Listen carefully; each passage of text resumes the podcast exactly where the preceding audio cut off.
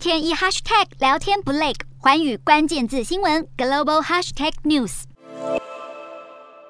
民众直击，案发后不久，大批警消车辆包围了现场，就连直升机都出动待命。美西时间十五号下午，南加州一座教堂惊传枪响，造成多人死伤。警方表示，事件发生在加州城镇拉古纳伍兹的一所教堂。当地媒体更指出，枪击案就发生在欧文台湾基督长老教会的例行礼拜后午餐会之时。现场大约有四十名的教徒，大多是年长的台湾人，并且传出枪手是六十多岁的亚裔男子，落网时没有受伤，犯罪动机则仍在调查当中。那这个周末，美国实在不平静。就在前一天，东岸的纽约州也经传大规模枪击案。十四号，纽约州水牛城有枪手手持半自动突击步枪进入了一间连锁超市扫射，造成十死三伤。其后，凶嫌当场遭到警方逮捕，是一名十八岁的白人男性甘德伦。令人发指的是，他犯案时竟然还投带摄影机在网络上直播。而他早在去年六月就曾因为扬言要对自己的高中发动枪击，因此接受心理评估，却在拘留一天之后就获释。如今真。的冷血开火，时隔不到一年。此外，凶嫌疑似锁定了超市所在的非裔社区，让警方朝仇恨犯罪方向侦办，也惊动了美国总统拜登。拜登强烈谴责种族极端主义。白宫表示，十七号他将与妻子吉尔一起前往水牛城致哀。